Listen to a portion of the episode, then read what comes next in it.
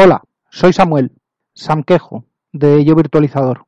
Tengo un par de blogs, yovirtualizador.blogspot.com y leerporleer.blogspot.com con contenidos originales. Colaboro en wintablet.info y los hangouts de wintablet.info. Como siempre, pretendo explicar y describir absolutamente todos los temas en la medida que sea posible. No soy Tolkien para escribir 20 páginas con descripciones de paisajes o de personajes. Por lo tanto, os pediría que no os quedéis con cualquier duda, que pidáis ampliación de la explicación o un mayor nivel de detalle, sea cual sea la plataforma, iVoox, YouTube o en el blog yovirtualizador.blogspot.com o por Twitter en yovirtualizador e incluso Google Plus que aún existe. Claro está, si esa ampliación, esa explicación es útil, es procedente, no tengo respuestas para todo. Para empezar, traigo la noticia bajo el brazo del despliegue de la red sospechosos habituales, localizable fácilmente por ese nombre, por redes sospechosos habituales o por la dirección bit.li barra sospechosos habituales bit.ly barra sospechosos habituales, todo junto. Y una vez terminada la presentación, vamos con el tema. Y el tema de hoy es el servicio DNS y otras formas de trabajar. Es una mirada ligera y también con algo de polémica y de actualidad.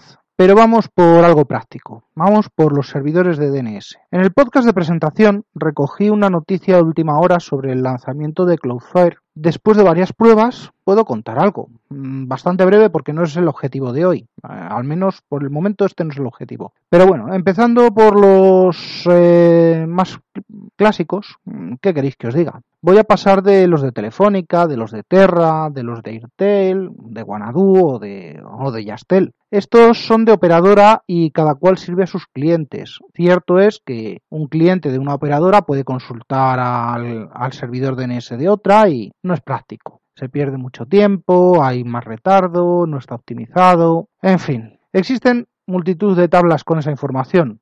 Funcionan, no puedo decir mucho más. Y vamos a empezar por el que ya mencionaba el otro día, eh, Cloudflare. Y voy a empezar por aquí, por los nuevos 1.1.1.1 y 1.0.0.1.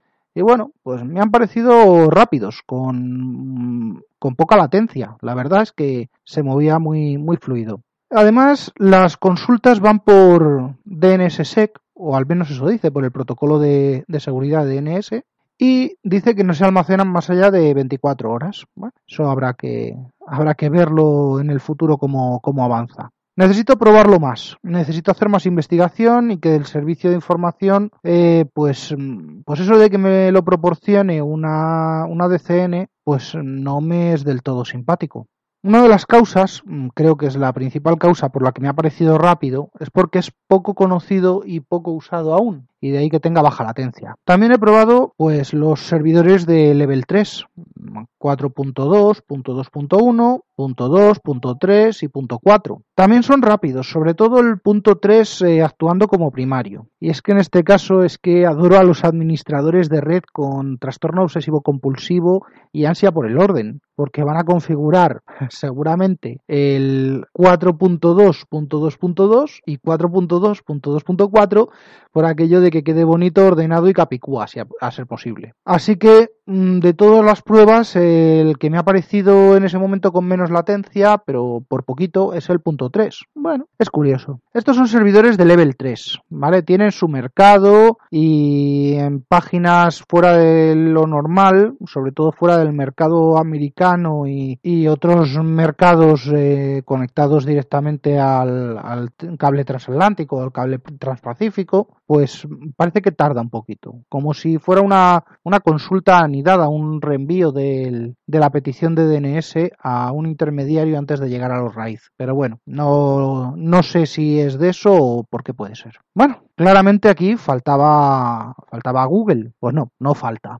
Tienen sus propios DNS, el 8.8.8.8 y 8.8.4.4. Bueno, la, la gran G tiene su, su servicio desde hace varios años y bastantes administradores confían en estos servidores incluso antes que lo que les dictan sus proveedores de servicio, de acceso o su gente de seguridad. También prometen seguridad, pero es que es Google. Siempre me dolerán los servicios de Google que ya no existen, que los mataron pero bien muertos persiguiendo sus quimeras, sus guerras, porque una gran base de usuarios eh, ni siquiera supo o quiso o aprendió a usar cosas como, como Waze, eh, perdón, Wave, como Reader, como Buzz, ¿Hace falta que continúe? Bueno, pues este es otro de los posibles eh, que a lo mejor algún día acabamos diciendo lo que Google te da, Google te lo quita. Y además algo que podéis apreciar es la estrecha vinculación que tienen las búsquedas, las cookies de seguimiento, AdSense y este servicio de DNS.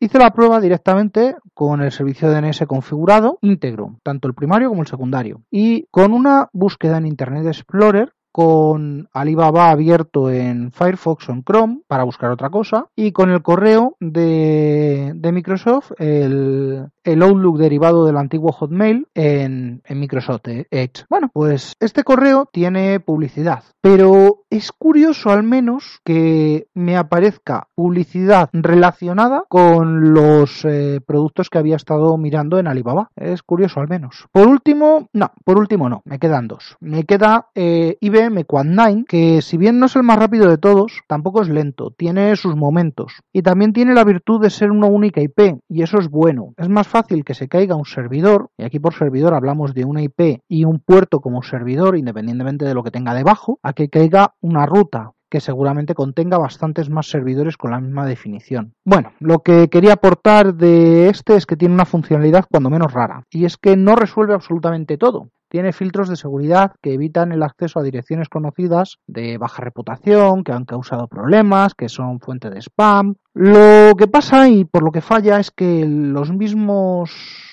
admin o los con, sus trastornos obsesivos compulsivos están pensando, ¿por qué voy a poner uno solo si Windows me pide que ponga dos servidores de... ¿Te está gustando este episodio? Hazte fan desde el botón apoyar del podcast de Nivos. Elige tu aportación y podrás escuchar este y el resto de sus episodios extra. Además, ayudarás a su productor a seguir creando contenido con la misma pasión y dedicación.